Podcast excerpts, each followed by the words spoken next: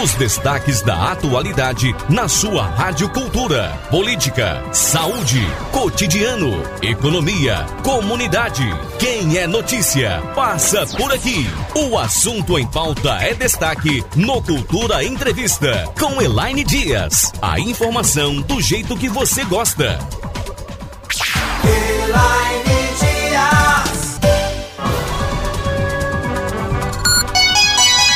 Agora uma hora e 54 minutos, faltando seis minutos, seis minutos para as duas da tarde. A gente começa mais um programa da Rádio Cultura do Nordeste, Cultura Entrevista. Hoje, segunda-feira, dia 19 de julho de 2021. Seja bem-vinda, seja bem-vindo.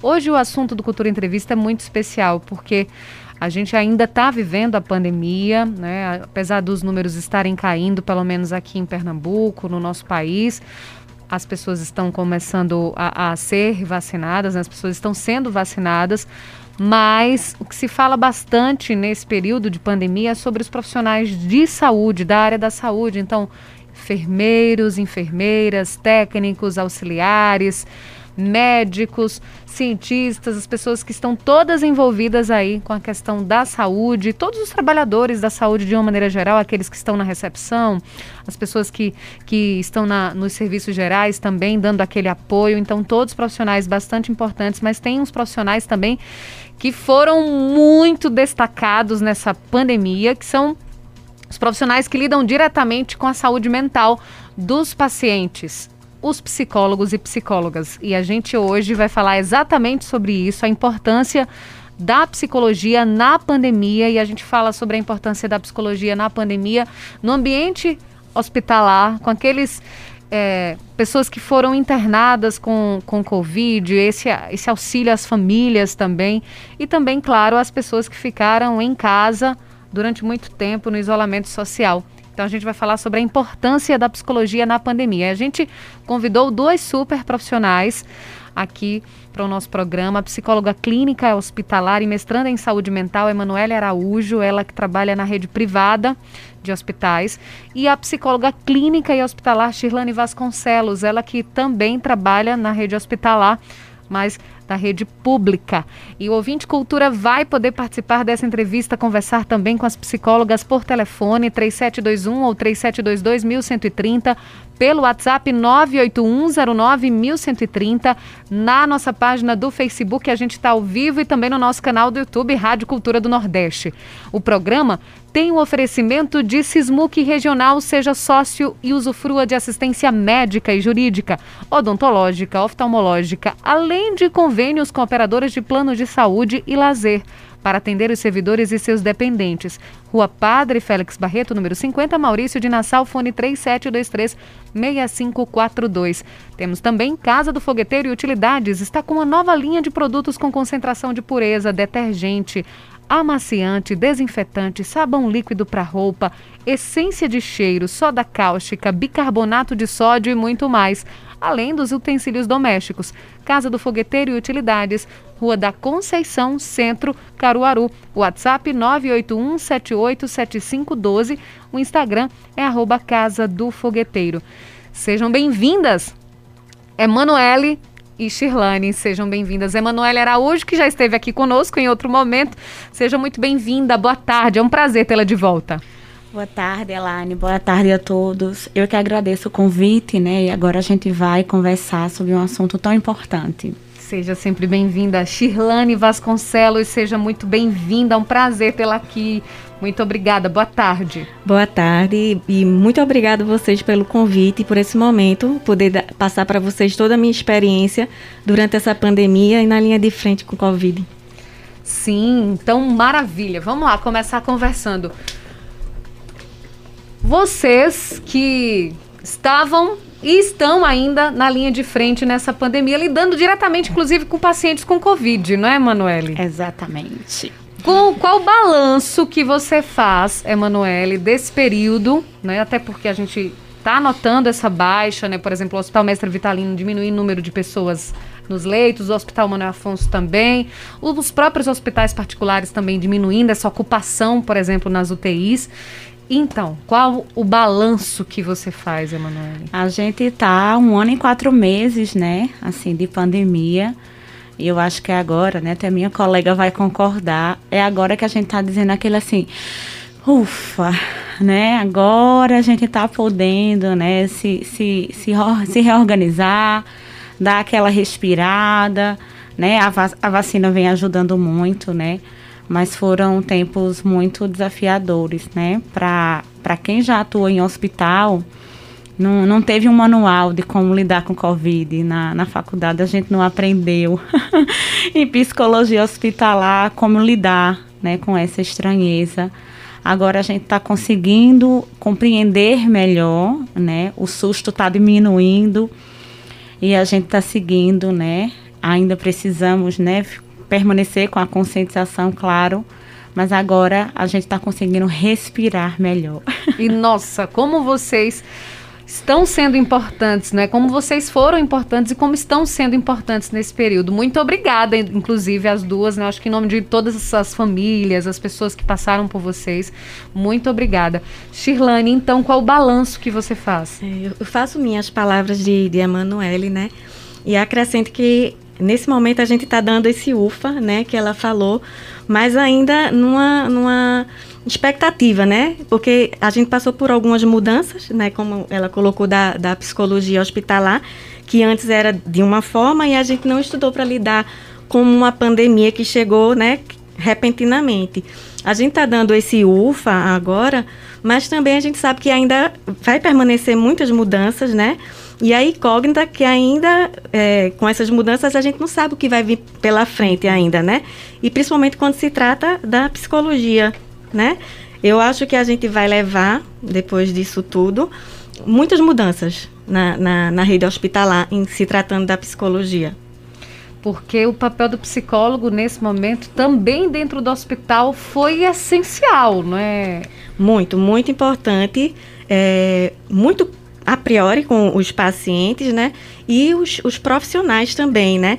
Quando a gente iniciou a pandemia, veio o medo, né? E esse medo foi para todos, né? Inclusive nós, profissionais da saúde mental, oh. né? Que também somos Sem pessoas, dúvida. né? e aí, é, para a gente chegar e trabalhar os profissionais é, que, não, que não sejam psicólogos, no caso enfermeiros, técnicos de enfermagem, né? Com, no meio desse, desse, dessa turbulência toda, desse medo, né?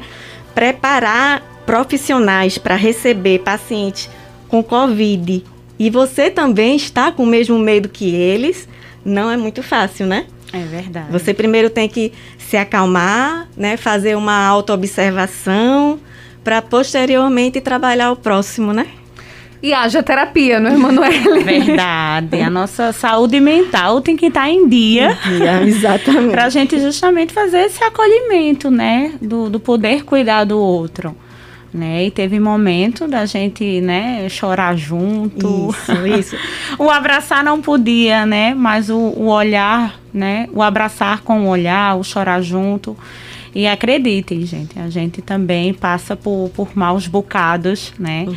E é bom a gente até quebrar isso, né? Que psicólogo, né? Ah, psicólogo é certinho, tem a saúde mental psicólogo não chora, não, não pode não chorar. Sente, não né? Sente, é. Tem que estar tá lá. Não tem problema, parece que nem tem problema. É. Gente, somos robôs. Se eu contar aqui.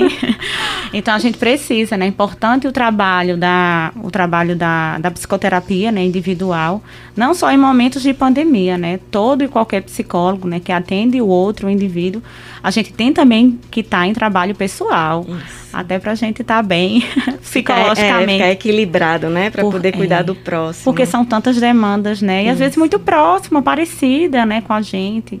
Então a gente meio, sentiu esse sentimento que todo mundo sentiu na pandemia também. Foi difícil também para a gente. Emanuele e Shirlane, vocês contraíram Covid? Não. Sim.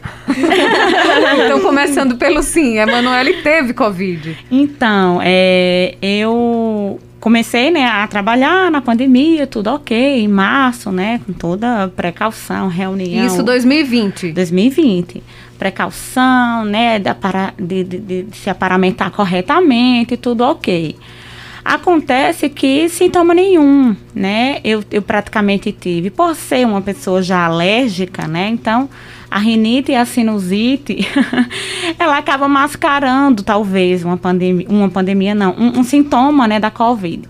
E aí como é que eu descobri? O meu esposo, ele também tem alergia, sinusite, enfim. Tava com as queixas, dor de cabeça, moleza e foi até o hospital, né, onde eu trabalho, inclusive. Quando chegou lá, o médico, por bem, né, por precaução, já que é início, né, isso foi em outubro do ano passado.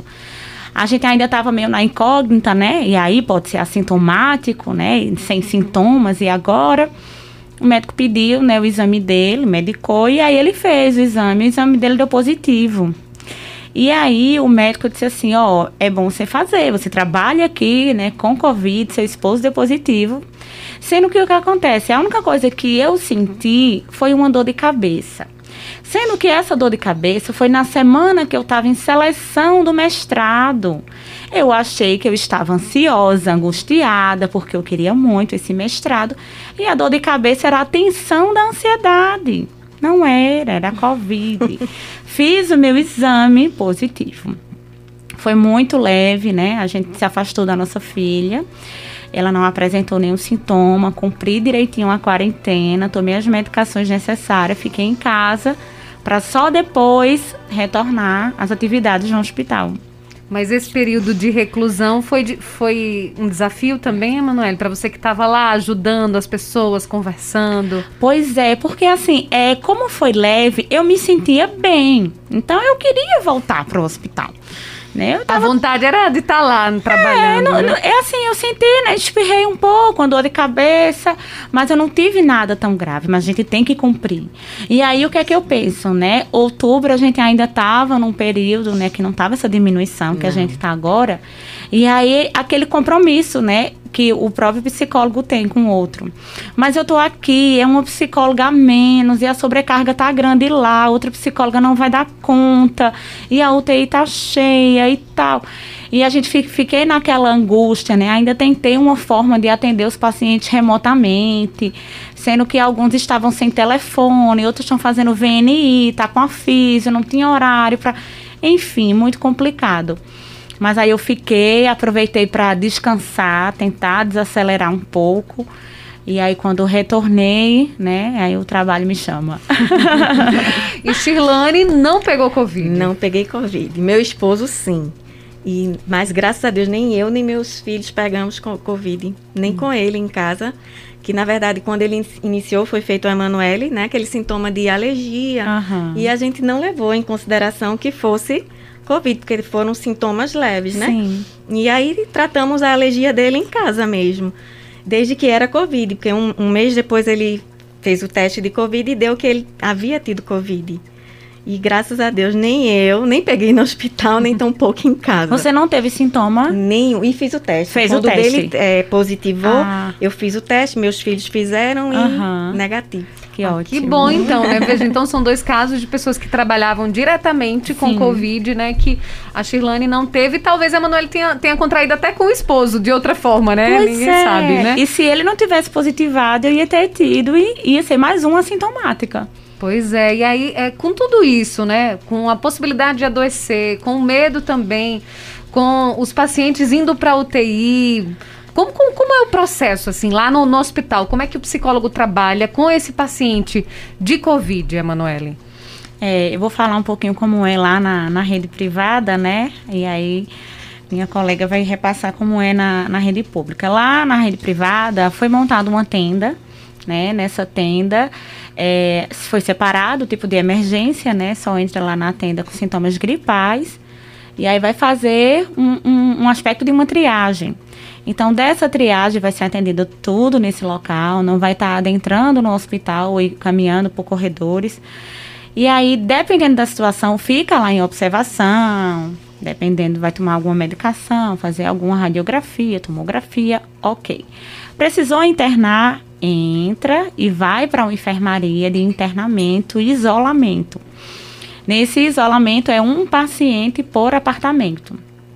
Né? Geralmente o apartamento tem duas, tem duas camas, o paciente ficava lá sozinho.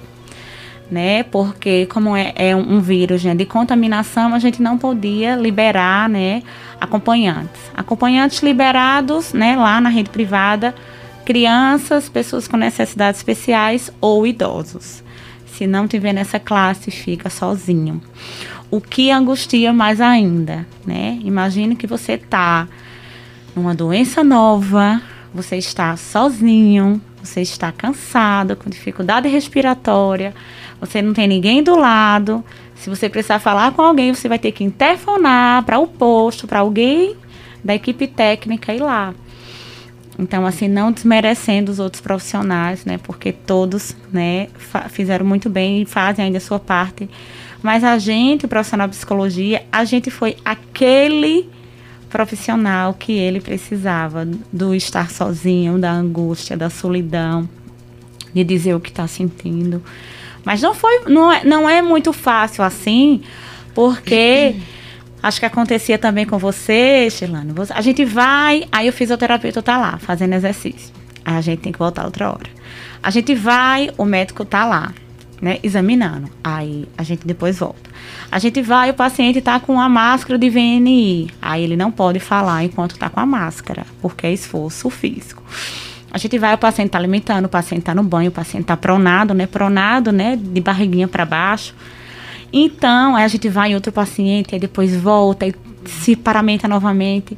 Então, é muito difícil. A própria psicologia hospitalar, ela é muito diferente da psicologia clínica, né? Da organizacional, que tem uma salinha, tem um lugar, tem um set terapêutico. A gente não. A nossa escuta é no corredor, é do lado da maca. Tem que se virar, né? É, é na porta da UTI, segurando Isso. a porta enquanto o paciente está entrando. Então, é, é muito desafiador para a gente também. Mas é, foram, muito, foram muitos momentos felizes da gente poder dar alta, né, a paciente de dois, três meses, né, numa UTI de alta, numa semi-UTI.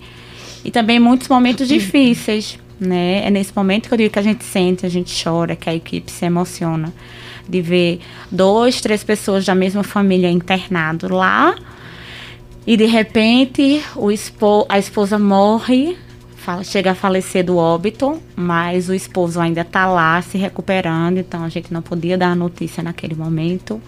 E, e ele perguntando sobre ela? Sempre consciente, Nossa, orientado. Muitas vezes eles nem sabem, né, que o familiar está no mesmo Isso. hospital, que está com Covid, que está internado porque é, isso parte muito né, da, da postura médica em, em comentar ou não, né? A gente conversa isso, pede a opinião da psicologia, o serviço social, até que ponto vai ser bom repassar que existe outra pessoa aqui da mesma família internada. E sem contar né, os falecimentos, os óbitos, que a gente chega no outro dia e aquele paciente que a gente está atendendo há semanas veio a óbito, né? Aí a gente vai entrar naquela questão, né, do luto, de não poder ter o velório, de não poder se despedir, de elaborar isso. Então foi tanta coisa vivida em um ano e quatro meses que experiência nenhuma de hospital nenhum em momento antes de pandemia, eu acho que a gente não vai conseguir. Na verdade, Nossa. a gente já está fazendo um doutorado em hospitalar. Sem dúvida. e sua experiência, Shirlane? Bem, na rede pública. Na rede pública. Eu passei por todo o processo de mudança pelo Covid, né? Cheguei no, no, no Manuel para preparar a equipe para receber os pacientes com Covid. É, o hospital ele foi preparado todo totalmente, foi só Covid, certo? A gente não ficou, é, como Emanuele citou, uma ala de clínica médica e uma ala de Covid. Não, o, o hospital ficou inteiramente para o Covid. Então, eu cheguei para preparar, como eu já te falei, é, os profissionais que estavam, assim como eu, todos aterrorizados né, com a chegada brusca da, do Covid. E passei, esperei, aguardei nessa, nessa preparação o hospital estruturalmente ficar pronto para poder receber, né? E aí começou, começaram a chegar os pacientes, que foi muito, né? Assim, foi de bolo, né? Foram chegando um atrás do outro. E aí, pela fala de, de Emanuele, o que eu vejo de, de diferente porque é, ela cita que o paciente no, no, hospital privado onde ela trabalha, ele fica numa sala, num quarto para ele, né? Sim. É. Que não estou dizendo nem desmerecendo, mas facilita mais um pouco o trabalho do psicólogo. É, Embora verdade. tenha o distanciamento que aqui, né, que o, o conselho nos orientou, o distanciamento do paciente do Covid para poder atendê-los, Mas esse, esse distanciamento de um a dois metros num hospital é, de Covid público, ele não é muito possível, porque você atende enfermaria. Não é verdade? Então são várias pessoas. São, né, lá no, no, no, mínimo, ó, temos enfermaria com dois leitos, hum, certo? Sim. Mas a maioria tem quatro leitos e ainda tem umas que tem de oito a nove, certo? Então, você atender e tentar Fica todo mundo bem juntinho, todo né? Todo mundo bem juntinho. No, no, mesmo espaço. É, embora assim, o hospital é, se tornou um hospital grande. E, e, eu considero hoje em dia o Manuel Afonso um hospital, um hospital de, de grande porte. Ele ficou um, um, um hospital bem equipado, certo? Uhum. Mas de todo jeito, fica é, quase impossível você atender muito distante né, do, do paciente, até para você resguardar o que ele tem para lhe dizer para os demais não estar tá escutando. E, e, e para preservar os outros também, também, né? Porque vai que isso. a dor dele. Porque você observa. Seja muito. um sintoma do outro, né? isso. né? É verdade. E é uma coisa que é observado, né? É, eles fazem muito o comparativo entre eles, porque eles estão todos no mesmo barco. Né? Sem dúvida. É, uma coisa é você estar tá num, num quarto sozinho e você não sabe quem morreu, você não sabe quem teve alta. Mas você não, numa enfermaria onde você está a de nove, né? Sim. Com nove leitos. E você vê um saiu para ir para a sala vermelha. O outro recebeu alta. Eu estou fazendo VNI. Então é um turbilhão de pensamentos Sim. na cabeça dessa pessoa, né? E você trabalhar isso nessa cabeça, né? E você diz, e deixar, fazer ele entender que cada pessoa é, um, é uma pessoa, que cada caso é um caso. E que ele não deve fazer um comparativo com os colegas que estão indo para cada lugar, né? Uhum. Então não foi muito, muito fácil fazer isso, até porque só tem eu de psicóloga no hospital Poxa. durante toda essa, essa pandemia. Mas enfim, estamos conseguindo. Girlane, é, você se desdobrava então, né? É, Principalmente no, no, nesse, nessa época que estava UTI lotada, lotado. Lotado, E a gente termina que atende, né? Paciente em, em UTI. Em UTI também. Eu ainda tenho os pacientes que quando estão é, tirando a sedação, a gente faz, né, também Isso. o trabalho para poder conscientizar, chamar ele à consciência, enfim. A UTI também estava dentro dos meus atendimentos, sim. Ah, ah, o relacionamento com a família, com os familiares, é, assistente social e psicólogos tinham esse, tem esse papel? Tem. Sem dúvida. A gente é o porta-voz, né? É. Exatamente. Lá, é só uma observação, Manuele, é, nós não, não permitíamos, nós não permitimos o celular por ser um hospital público, né? Uhum. Então, o que dificulta mais ainda, como, como você colocou, né, no meio desse, desse medo todo de uma doença nova, inesperada, que ninguém conhece, que ainda é uma doença que a gente não conhece por completo, e que você tem a notícia que você está com Covid, você fica sem celular e sem a família, uhum. né? Foi muito, difícil, muito difícil. Muito difícil, é. imagino. E é difícil assim, pra. Lá também, né? Em alguns casos o celular precisava ficar com a família, não é? É, alguns casos assim, na UTI eles não ficam com o celular. Na enfermaria eles podem ficar com o celular. Quando é um paciente que ele é consciente, orientado, né? Um paciente lúcido, então ele vai se encarregar de fazer o repasse do estado de saúde dele para a família, uhum. né? Porque imagine é, 20 enfermarias né? E o médico, a equipe, ter que conversar com todas essas famílias, além das duas UTIs enormes, não dá. Mas aí o que é que acontece? Às vezes o, o próprio paciente, já peguei muito caso assim, ele estava com um embotamento afetivo, né? Tão grande, tão depressivo, que ele não entrava em contato com a família. Ele desligava o celular, descarregava, a família louca, ligando para o serviço social, indo lá, para saber notícia, porque ele não estava dizendo nada e aí não queria contato e isso dificultava. Né? A gente acaba é, sendo esse porta-voz, o que é muito desafiador, porque a gente sabe que tem a questão do sigilo, da ética. A gente não pode repassar o que tem em prontuário, a medicação Na verdade, que tomando. nem tudo a gente pode repassar, né? Pois é. Tem que passar o básico, né? E é algo bem superficial, porque qualquer tipo de noticiamento, quem faz é o médico. Isso. Né? O, psicólogo, ele tá junto enquanto equipe. Suporte, né? É. Mas a gente não pode repassar. Ah, melhorou isso. Ah, a tomografia deu 50% de comprometimento no pulmão. Não, a gente não Isso pode. a família, de certa forma, às vezes cobrava. É, quer saber algo, né? É, de alguma coisa. Porque é diferente da UTI, né? A gente vai, vai falar em dois momentos. A gente tem paciente de enfermaria e tem paciente de UTI. Os pacientes de UTI, eles recebem, né? Pelo menos lá, inicialmente, eles estavam recebendo o boletim médico. Então, ia ter aquele horário que o paciente, que a família ia lá e o médico vai conversar com todos os familiares. Ó, evoluiu, tá assim, precisou entubar, não entubou, é isso e aquilo outro, pronto. Então a família, uma vez no dia, tem esse repasse, né? O que dá uma tranquilizada. Aí é o, o médico, o psicólogo e o agente social. Sendo que os pacientes que estão em enfermaria não tem esse repasse, né? Não tem esse boletim médico. Então acaba sendo muito difícil porque os médicos estão muito internos, vi- visitando o paciente e outro. Não tem como se disponibilizar uma pena, né? De estar lá na frente, de estar conversando. Então às vezes a gente também fazia é, essa ponte, né?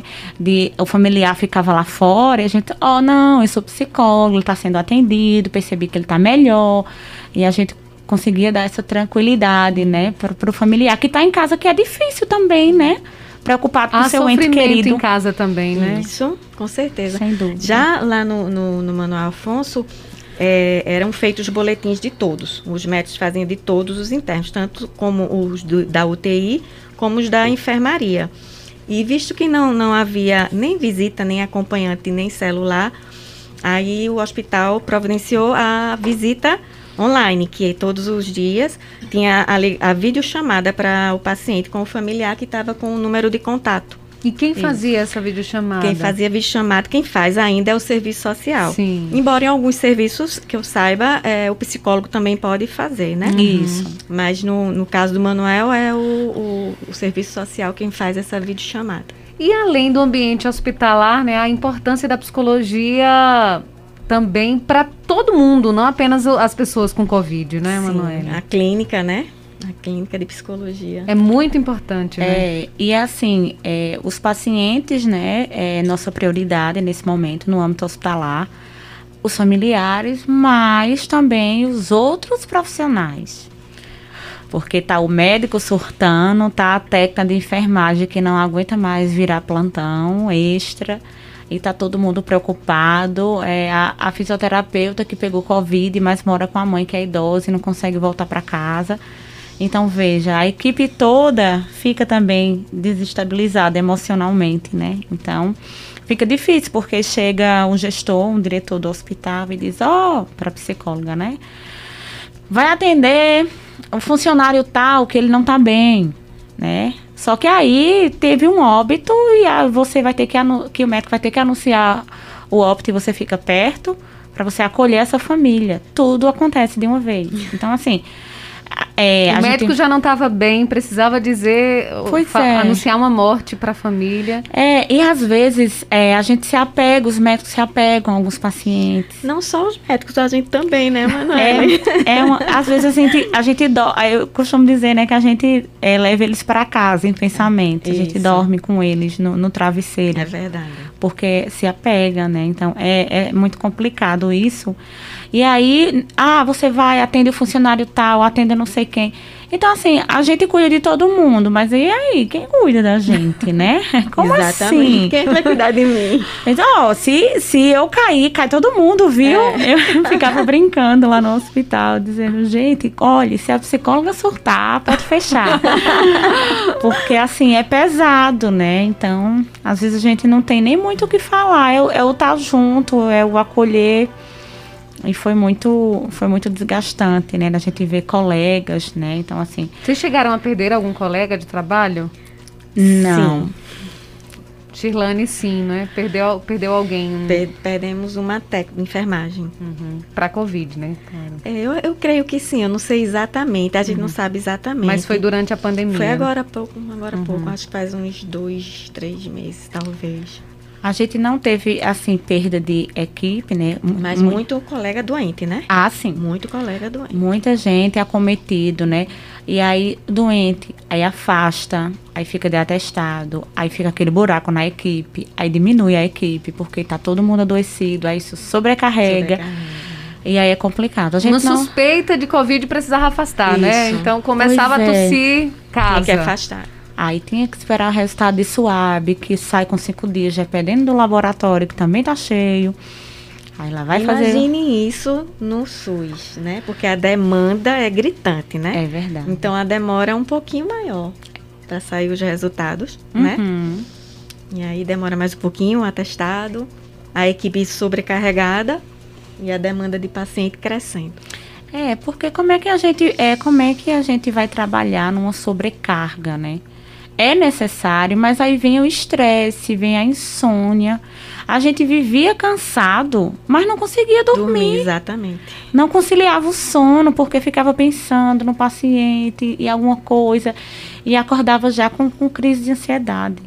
Eu não conheço uma pessoa que esteja bem, esteve bem nessa Essa pandemia. pandemia. é. Quem já tinha uma ansiedade E- desenvolveu, né? E é como Algo um- mais. você a princípio disse, o paciente de Covid ele evolui rapidamente, né? Hoje você está atendendo ele, amanhã quando você chega ele está entubado. Uhum. E aí isso é um balde de água fria em cima da gente, não é? Verdade. É um impacto, né? É um impacto muito grande. E quando vocês comparam, por exemplo, um trabalho como esse no hospital com paciente de Covid para a clínica, por exemplo, é quando o Emanuele falou, ah, porque tem o set terapêutico, é muito mais, muito mais tranquilo, né, o ambiente da clínica. Da Ou- clínica. E é, é, o paciente da clínica que você vê melhorando, né? Parece que você vê mais, assim, a, a situação sempre melhorando, né? Uhum. Seria essa a diferença principal? Do tipo de atendimento, Sim. né? É, na clínica a gente consegue ter um, um lugar, né, mais Confortável? Reservado, né? É, mais Reservado, sigiloso, né? sigiloso, é. Porque como, como, como o Chilane falou, a gente tá num hospital, né? Que aí tem. No início ficava, pelo menos lá onde eu trabalho, ficava um paciente por apartamento, né? Era até tranquilo, né? A gente tinha privacidade. Aí depois o hospital particular também foi ficando cheio, né? Sem vaga.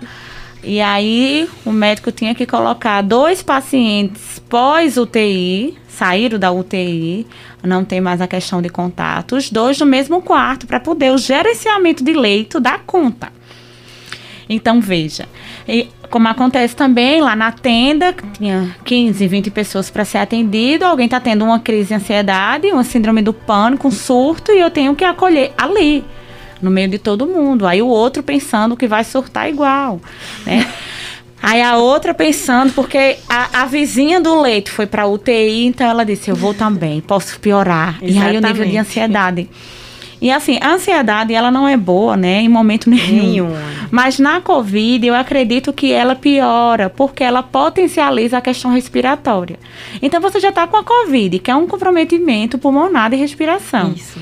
Você está ansioso, ofegante, né? Com a cabeça a mil por hora, com a respiração que não tá legal. Então, isso vai comprometer. A sua pressão vai aumentar, a sua saturação vai cair. Muito paciente. Então, o quanto o psicológico não é, não é importante é, Isso. para... Tem muito paciente que rebaixa por conta da- das crises de ansiedade dentro do hospital. Isso. Como a Emanuele citou, já compromete o fator respiratório, né?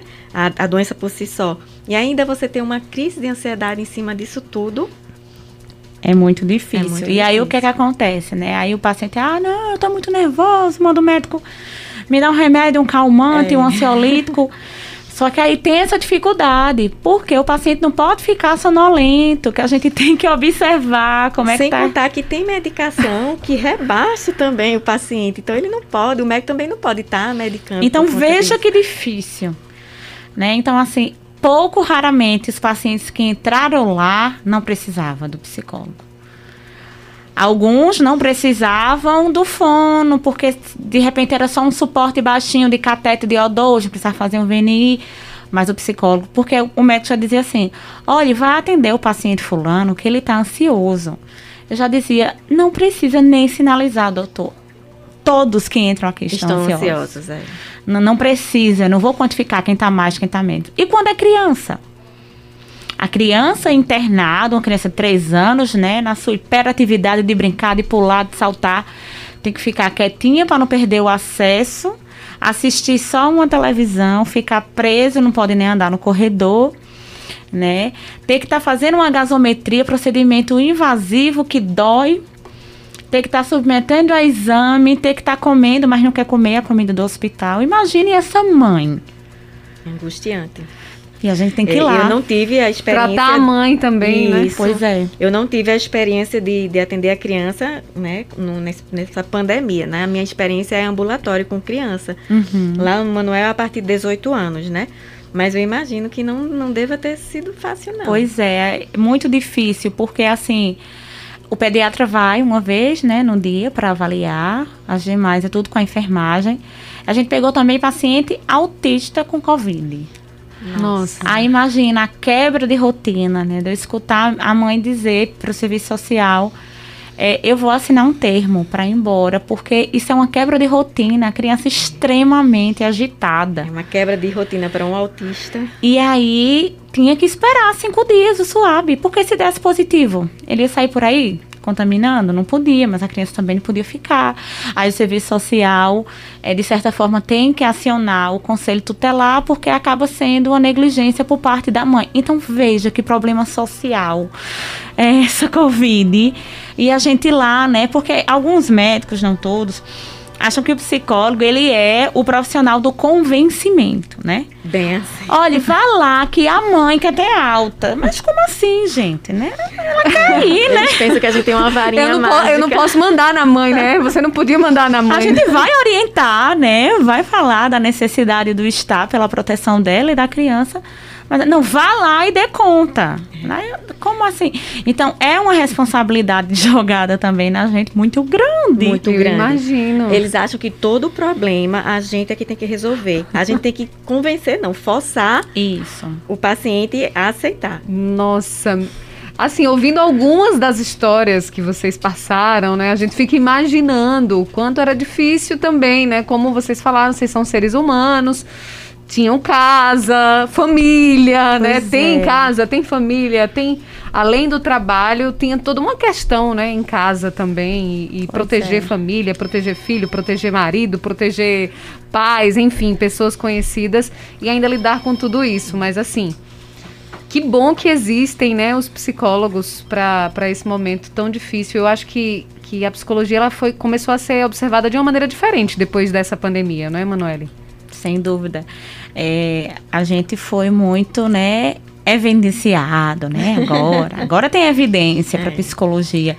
Antes quase não tinha, né? E hoje nós somos os profissionais maravilhosos. Mais reconhecido, um dos mais reconhecidos, é. né? E aí veio, né? Foi preciso ter uma pandemia para a gente entender que a saúde mental é importante, né? Que é ela que domina tudo, tudo. gente. A psicossomática tá aí tá. para mostrar isso para a gente, né? O corpo somatiza quando a cabeça tá cheia, né? Então agora a gente tá, né, com, com essa evidência, com esse glamour que antes não tinha. Não é à toa que a procura por psicólogos subiu de uma forma enorme. Online, principalmente, presencial. E não tem vaga, não tem vaga no SUS, não tem vaga no privado, não tem vaga. Que bom, né, que as pessoas estão procurando agora que se bom. cuidar. É. A gente vai chamar um rápido intervalo comercial na volta. Já tem mensagens aqui com perguntas dos nossos ouvintes para vocês. E também a gente vai liberar o telefone 3721 ou 3722 1130 para o pessoal também fazer pergunta por telefone. A gente volta já. Estamos apresentando Cultura Entrevista com Elaine Dias. Voltamos com o Cultura Entrevista. A apresentação da jornalista Elaine Dias. 2 horas 34 minutos, 12 e 34 a gente está de volta aqui no Cultura Entrevista, hoje falando sobre a importância da psicologia na pandemia. Estamos recebendo as psicólogas clínicas e hospitalares Emanuele Araújo e Shirlane Vasconcelos. E o ouvinte cultura também pode participar dessa entrevista por telefone pelo WhatsApp na nossa página do Facebook e no nosso canal do YouTube. O programa tem um oferecimento de Sismuc Regional, seja sócio e usufrua de assistência médica e jurídica, odontológica, oftalmológica, além de convênios com operadoras de planos de saúde e lazer. para atender os servidores e seus dependentes. Rua Padre Félix Barreto, número 50, Maurício de Nassau, fone 37236542. E Casa do Fogueteiro e Utilidades. Está com uma nova linha de produtos com concentração de pureza, detergente, amaciante, desinfetante, sabão líquido para roupa, essência de cheiro, soda cáustica, bicarbonato de sódio e muito mais, além de utensílios domésticos. Casa do Fogueteiro e Utilidades, Rua da Conceição, Centro Caruaru. O WhatsApp é o 981787512. O Instagram é arroba Casa do Fogueteiro. Temos ouvinte na linha. Alô, você do telefone, boa tarde. Boa tarde, Melanie. Jô, é tudo bem? Tudo, graças a Deus. E boa tarde às duas psicólogas. São profissionais importantíssimos na nossa vida, principalmente que o SUS não existia, agora existe tantos psiquiatras e eu gostaria de fazer uma ou duas perguntas às entrevistadas. Sim. O que significa síndrome de pânico e a depressão? Conhece essa palavra que é o popular que as pessoas falam? É, diz que é frescura e às vezes a pessoa está com depressão, aí a própria família fica agredindo verbalmente. E, e assim, Caruaru deveria mais na saúde mental, a prefeita Raquelira concentrar mais psicólogo, psiquiatra e lá na saúde mental, assim, que eu foi uma conhecida minha, é, antes da pandemia, a gente muito psiquiatra ignorante, aprender. E às vezes tem gente que não tem nem o, a carteirinha para ser profissional. E a, a prefeita chegasse de, surpresa, a prefeita mesmo, nos postos dos bairros, ela vê o que está errado. E tudo de bom para vocês. Agora, eu, não suporto, não. O ano passado, março, eu estava na quarentena, mas aí, em, em terrível, porque eu sou muito ativa. Quando for entrar na quarentena, eu estou saindo, o que aconteceu? Aí agora que eu estou saindo aos poucos, uma coisa que eu percebi ontem lá, a entrevistada, Sim. na feira do Pádio, as pessoas não estão usando máscara, Uhum. no salgado. E essa festa que está tendo? Aí eu achei que tem muita fiscalização, eu achei secretário todos junto. A Raquel tem que sentar e conversar com ele, tanto o secretário como a Raquel sair na rua em todo sentido que Caruaru está entregando barato, e os postos de saúde também. Onde é os, o, o, aquelas CEL 1, 2, 3, nada, tem uma conhecimento, está esperando uma prótese de dentária. Hum. Desde 2019 e até agora nada. Olha, eu, o seu programa o, tem de ser mais um, uma hora, viu? Porque só é pouco. Tá bom, Ju. Então. Obrigada, viu? Um abraço para você. A gente lembra que a pandemia não acabou, né? Tem gente que tá achando que os números estão diminuindo, tá sendo vacinado e aí para de usar máscara, não mantém o distanciamento social. Gente, ainda a gente precisa ter todos os cuidados com relação às restrições sanitárias. Lembrem-se que a Covid não acabou. Mas aí ela perguntou o que é síndrome do pânico e depressão. E falou sobre algumas pessoas que tratam com ignorância é, quem tem esse, é, essas, esses problemas. Normalmente, é, quem não entende né, do assunto, normalmente a maior parte da população, não entende o que é síndrome de pânico e não entende o que é depressão. Geralmente as pessoas que são portadoras é, são taxadas realmente da forma que Jo, né, Jo falou, Uhum. é, que está com frescura, que não é corpo mole, é preguiça, enfim. Mas a gente que é da saúde mental, a gente sabe que não é. Não é frescura, né? Não é preguiça, enfim. É, existe uma diferença entre síndrome do pânico e a depressão, né? É, e existe vários graus de depressão, na verdade, são vários tipos de depressão. Eu não entendi bem qual foi a pergunta, se ela quer que explique várias. As... Eu acho que ela quer saber principalmente o que é síndrome do pânico, né, que se fala muito também, É, além da ela depressão. fala um pouquinho é, da, da síndrome do pânico e depressão, né? Como ela falou, a questão da depressão, a gente tem que ter um olhar diferenciado, que nem sempre vai ser esse corpo mole, né? Isso.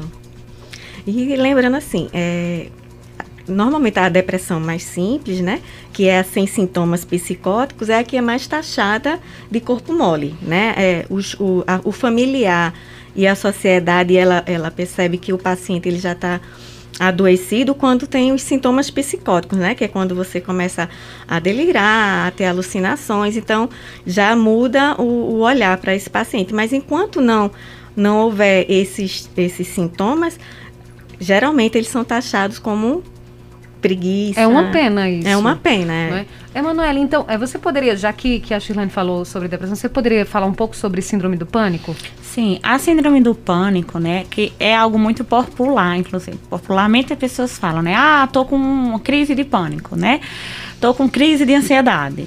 E aí ficou algo muito fácil de falar e todo mundo fala que tem isso e às vezes não sabe, né?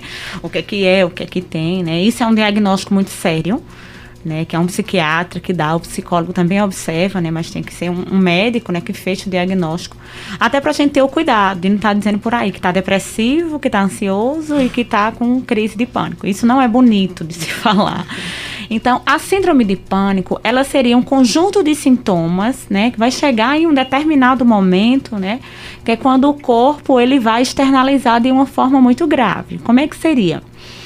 Um paciente que está numa crise de pânico de verdade, né, algo bem sério, ele vai ter formigamento nas mãos, né, que é muito confundido com a crise de ansiedade, ansiedade. também.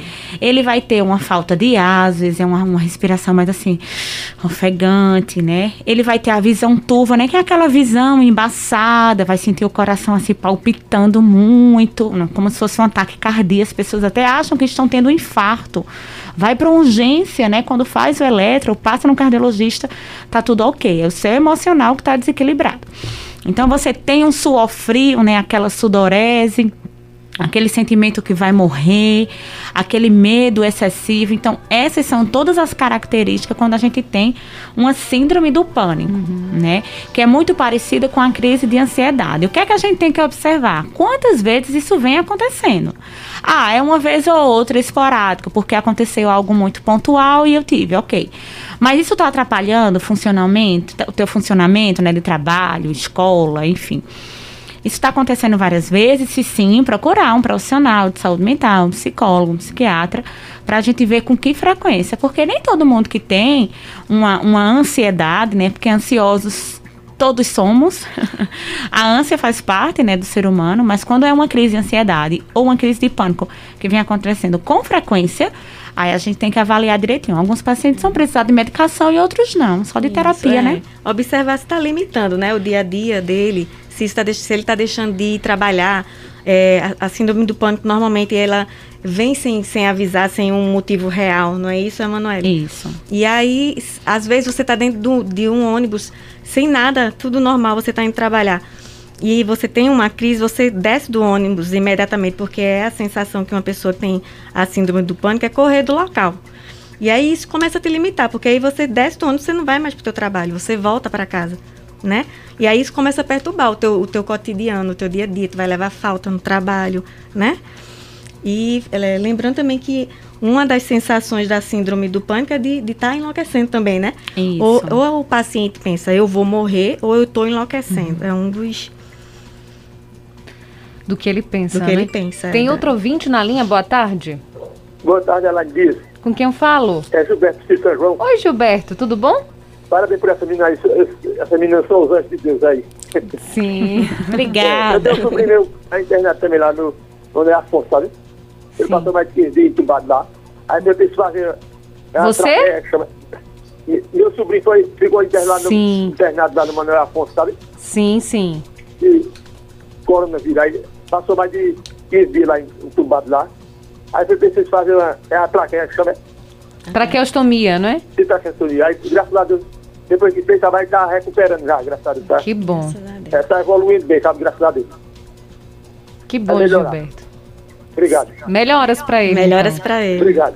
Que bom. Aí tá aí um caso de, de uma pessoa que, tá, que esteve lá, é. né, no Manuel Afonso. Notícia boa, né? Notícia boa, tá melhorando. É. é. Tem outro ouvinte na linha? Boa tarde. Boa tarde. Com quem eu falo? Edson. Oi, Edson, tudo bem? Tudo bem. Você fala de onde? Pierópolis. Qual a pergunta? Eu queria saber, a gente sabe que a psicologia é muito pouco procurada em termos da medicina, essas coisas, né? Os escritórios sempre é vazios, né? Não, o movimento não é grande. Eu queria saber da psicóloga aí, de todas em geral. Hum se nesse momento dessa pandemia foi um dos maiores momentos que a, é, a psicologia, a psicologia foi necessária nessa doença. Só isso. Tá certo. Obrigada pela sua participação, Edson. Edson, é, no caso a psicologia realmente agora está mais em evidência, né?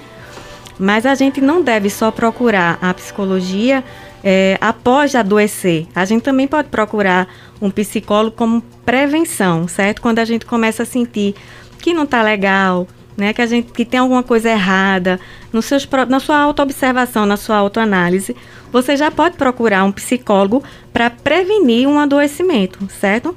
Não precisa você esperar adoecer para procurar o, o, o, o, clínico psicólogo, não, certo? É verdade. E assim, Edson, é, a gente às vezes procura um clínico geral, né, para fazer exame. Um check-up. É, aparecer uma manchinha na pele, a gente vai num dermatologista, né, mas a gente não quer cuidar da cabeça. e a gente tem que quebrar um pouco nisso, que psicólogo não é para doido, não, né, como a gente escuta muito por aí. Estamos em um século tão avançado, né, vivenciando um momento contemporâneo tão, tão para frente. Então é isso mesmo, como como, o Shirlane falou, a gente tem que pensar, né? Tô diferente, tô mais desmotivado, tô muito ansioso, alguma coisa não tá legal. O psicólogo ele vai te ajudar para isso. Nós temos algumas mensagens aqui chegando, mas antes tem um, um ouvinte na linha. Boa tarde, essa menina. Oi, Nininha, tudo bem? Graças a Deus tá tudo bem. Boa tarde para essa outra menina que tá aí. Boa tarde. Olha, Boa tarde. Eu queria saber o seguinte: não, não só existe tratamento para quem está com Covid lá no hospital internado, né? Para quem teve Covid também. Eu mesmo tive Covid, né? Mas eu estou com 78 anos, vou fazer agora no final do ano.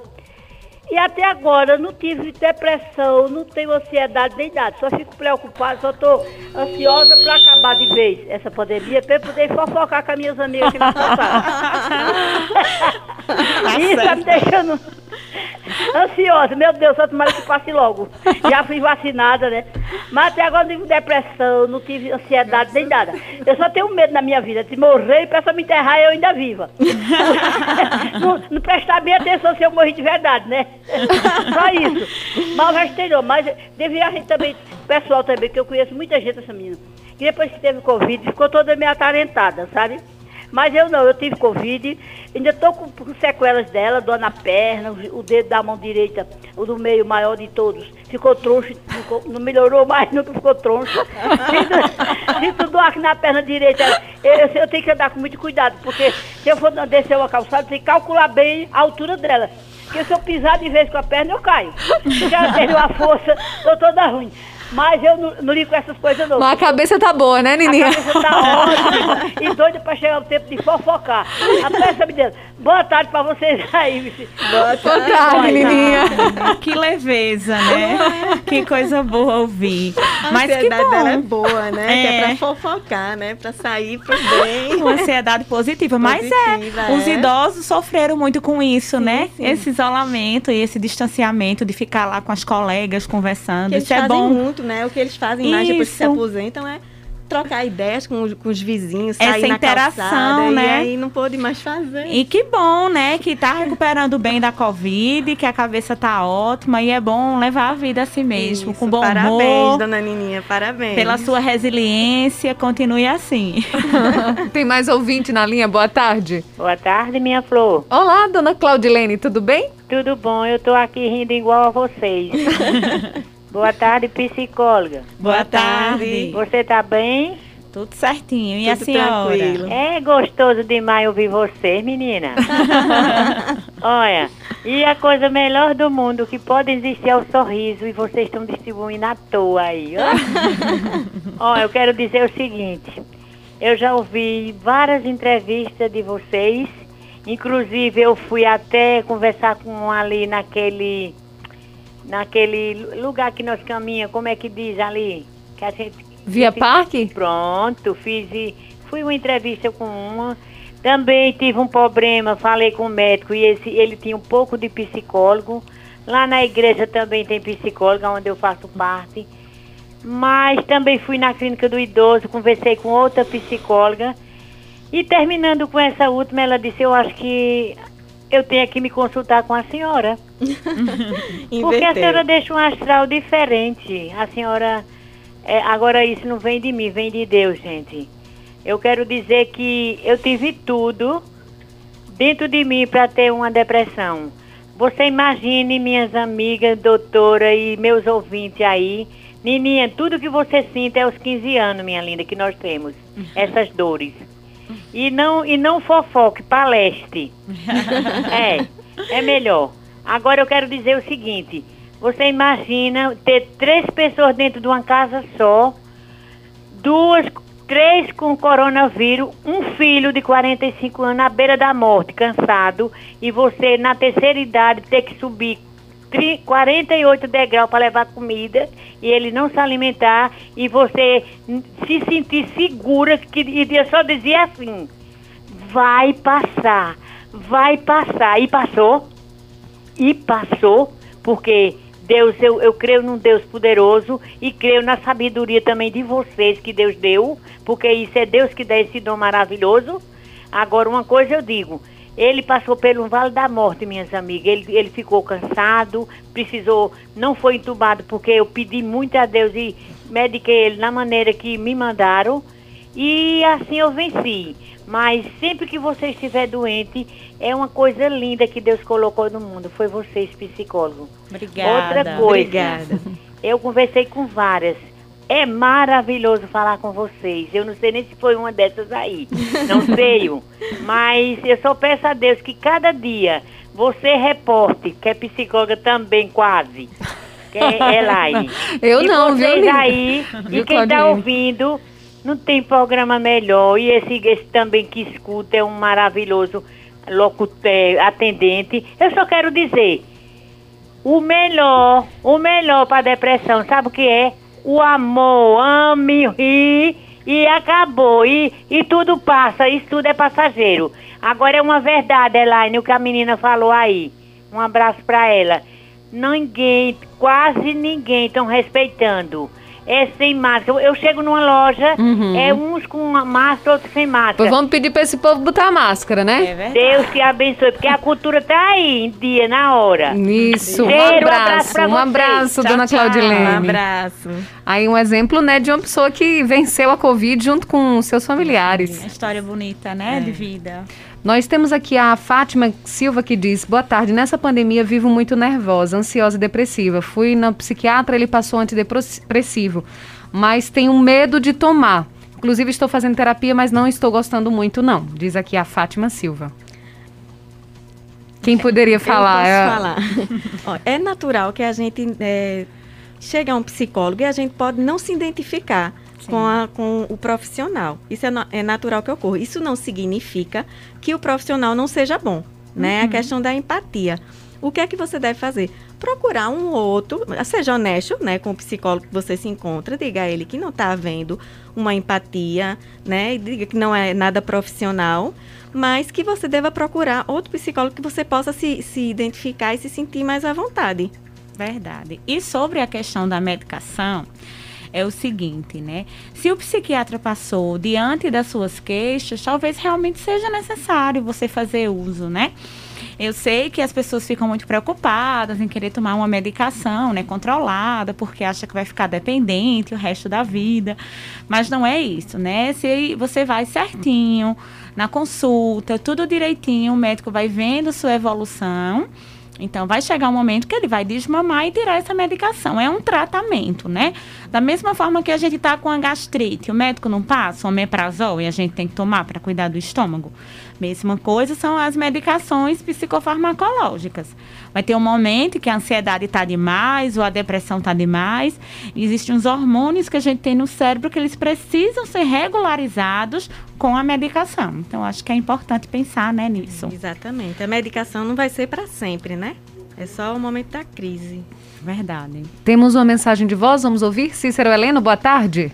Boa tarde, Elaine. Boa tarde ao, aos seus convidados aí né, do programa. Estão de parabéns aí, todos eles, né, que trabalharam, né, é, e que estão trabalhando, né, na rede hospitalar aqui em Caruaru, cuidando de paciente com Covid, né, que é uma doença que ter matado, né? Milhões e milhões de brasileiros, né?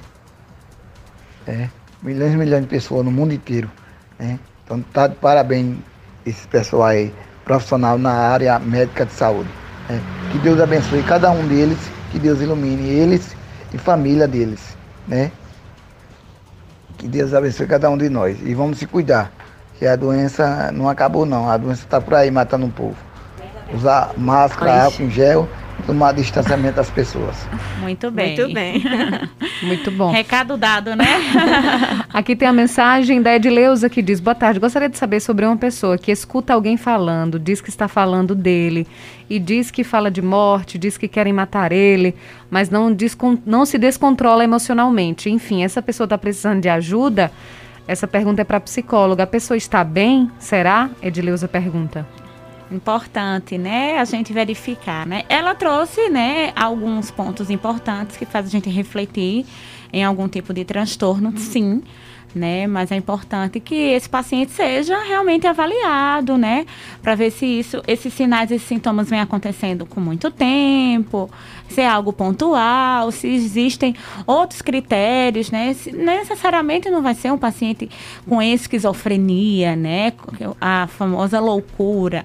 Não, mas aí é importante verificar a personalidade do paciente, como é o perfil desse paciente, como é o local que ele mora, esse ambiente familiar para poder ter um diagnóstico diferencial preciso, né? Mas aí é bom dar ouvido, sim, né? Prestar atenção, o que é que está sendo dito, para poder avaliar e marcar uma consulta para mais detalhes, né? Só complementando, como o Emanuel disse, dar ouvido sim, porque caso, né, seja realmente algum transtorno, ele pode estar tá correndo algum risco, né? Isso, para ser cuidado o mais rápido, mais possível, rápido possível, né? Mauricélio diz assim: boa tarde, Elaine. Doutoras, primeiro, Deus, segundo todos os médicos, meu amigo Josimar Tavares está se recuperando bem, graças a Deus. Josimar é sobrinho, é sobrinho do Gilberto, do sítio São João, olha só. O Josimar é uma pessoa nota 10. Doutor, estamos no aguardo por ele. Deus abençoe todos vocês. E aí ela diz que ele está ainda no Manuel Afonso, mas está se recuperando bem. Que bom, então, melhoras para ele. Melhoras para ele. Carlos Silva, de São Caetano, faz uma pergunta muito interessante. Até a própria Manuele falou, né, sobre a questão de, de tá, a pessoa dizer, ah, eu tô com depressão, tô depressivo, mas ele diz assim: boa tarde, de vez em quando dá aquela vontade de chorar, é uma tristeza, isso pode ser começo de depressão? Necessariamente não, não né? É, as pessoas confundem muito, não é? É exatamente isso, né? Tô triste, tô depressiva, né? Hum. Momento de tristeza todo mundo vai ter. Vontade de chorar também, né? Até libertador. a gente externalizar. Chorar faz bem. É, externalizar nossas emoções, os sentimentos, né? A depressão seria algo mais além, uma, uma tristeza muito profunda, né? Não é só necessariamente o querer ficar na cama, não levantar para tomar banho, não querer ver ninguém. Ela se manifesta de várias maneiras maneiras, como a colega colocou, tem vários tipos, vários níveis de depressão, profunda, enfim. Às vezes a gente está com humor mais arisco, mais impaciente. Então, é bom verificar, né? Tem que verificar se foi algo pontual, né? Essa vontade de chorar, essa tristeza, ou não, né? Se for algo que está realmente prejudicando, procurar um profissional, porque vai ter dia que a gente vai ter, vai estar tá bem, vai ter dia que a gente vai amanhecer mais ruinzinho, né? Isso faz parte. É, observar se já E já nessa pandemia tempo, que está né? bem, isso. e é nessa pandemia que está bem comum isso também. Muito, é. é após essa, é, na verdade, após essa, essa pandemia, a gente ainda está aguardando muito, muito para a saúde mental, né? Muito. É. A gente oscila muito, né? né? O humor. Isso. e a questão do luto também, né? As famílias vivendo o luto. luto sem poder vivenciar o luto, na verdade, verdade. né? É uma quebra muito brusca. Né? Quem perdeu o, o, o familiar por Covid é um corte. É. É como se a pessoa sumisse da sumisse, vida da é, pessoa. Você não, não, consegue compreender o que Não que vê corpo, não... Porque culturalmente a gente não foi ensinado assim, né? Isso. né? A gente foi ensinado a velar o corpo, vai no, no velório, vai no, no, no faz, cemitério. Faz parte né, do processo de luto culturalmente. Isso. Então você vai compreendendo aos pouquinhos que você perdeu aquela pessoa, né? Isso. E aí com o Covid não pode nem velar 10 pessoas, não chega perto, não abre caixão. Você parece que não se despediu. Então isso é muito difícil para esse luto elaborado também. E assim, é, pelo menos o que a gente pôde constatar na, na, rede social, por exemplo, teve tempo aí, agora, pé, agora próximo, maio, junho, né? A gente abria a rede social e só luto. Luto, Não sei se luto. aconteceu com vocês Isso, também, né? luto, luto, luto, luto, Luto, perfil preto, luto por alguém, É. luto Por um amigo, por um Isso. irmão, por um colega de trabalho, pelo Pelo pai, pai, pelo é. filho. todo mundo, né? Teve alguém, não ou não só da família, ou um próximo, um Um pai, amigo, enfim, é, enfim, alguém que perdeu se foi, alguém, né? E a gente se comove até com, com a morte de quem a gente não conhece, como foi de alguns artistas, né? Isso. Então, eu gostaria de agradecê-las, né, pela participação aqui no programa. O tempo passou voando, dava mais tempo pra gente conversar sobre outras coisas. Já deu uma hora. Já deu. E aí, muito obrigada. Parabéns mais uma vez pelo trabalho de vocês, tão importante. Conforme os ouvintes também já falaram, né? Vários ouvintes mandaram mensagens, ligaram, agradecendo pelo trabalho de vocês nessa pandemia, o quanto é importante a gente ter esse apoio psicológico, esse apoio para cuidar da- dos nossos juízos, para aguentar a pressão. Muito obrigada, parabéns. Shirlane, um prazer tê-la aqui. Volte outras vezes. Obrigada pelo convite. Se precisar, estou à disposição. E parabéns mais uma vez. Emanuele, muito obrigada. É sempre um prazer. Vai estar de volta também. Muito obrigada. Vou estar assim, eu gosto muito de estar aqui, é um prazer e a gente vai se encontrando. Se Deus quiser. Emanuele Araújo e Shirlane Vasconcelos, psicólogas, falando sobre a importância da psicologia na pandemia aqui no programa. Muito obrigada a você, ouvinte Cultura, pela audiência, pela companhia. Tivemos os trabalhos técnicos de Sandro Rodrigues e já chegou por aqui Fúvio Wagner para apresentar o Tarde Livre. Olá, Fúvio, boa tarde. Elaine Dias, boa tarde, boa tarde às entrevistadas. Entrevista maravilhosa, viu, Elaine? Mais um tema daqueles, né, no momento ah, delicado, mas no momento importante, onde a vacinação começa a avançar. Inclusive, acabei de vir do centro de vacinação. Tomou a sua vacina? primeira dose, Parabéns! né? Passou um filme aqui na cabeça de tudo que a gente veio vivendo. Ah, sou muito grato a Deus, à ciência, enfim.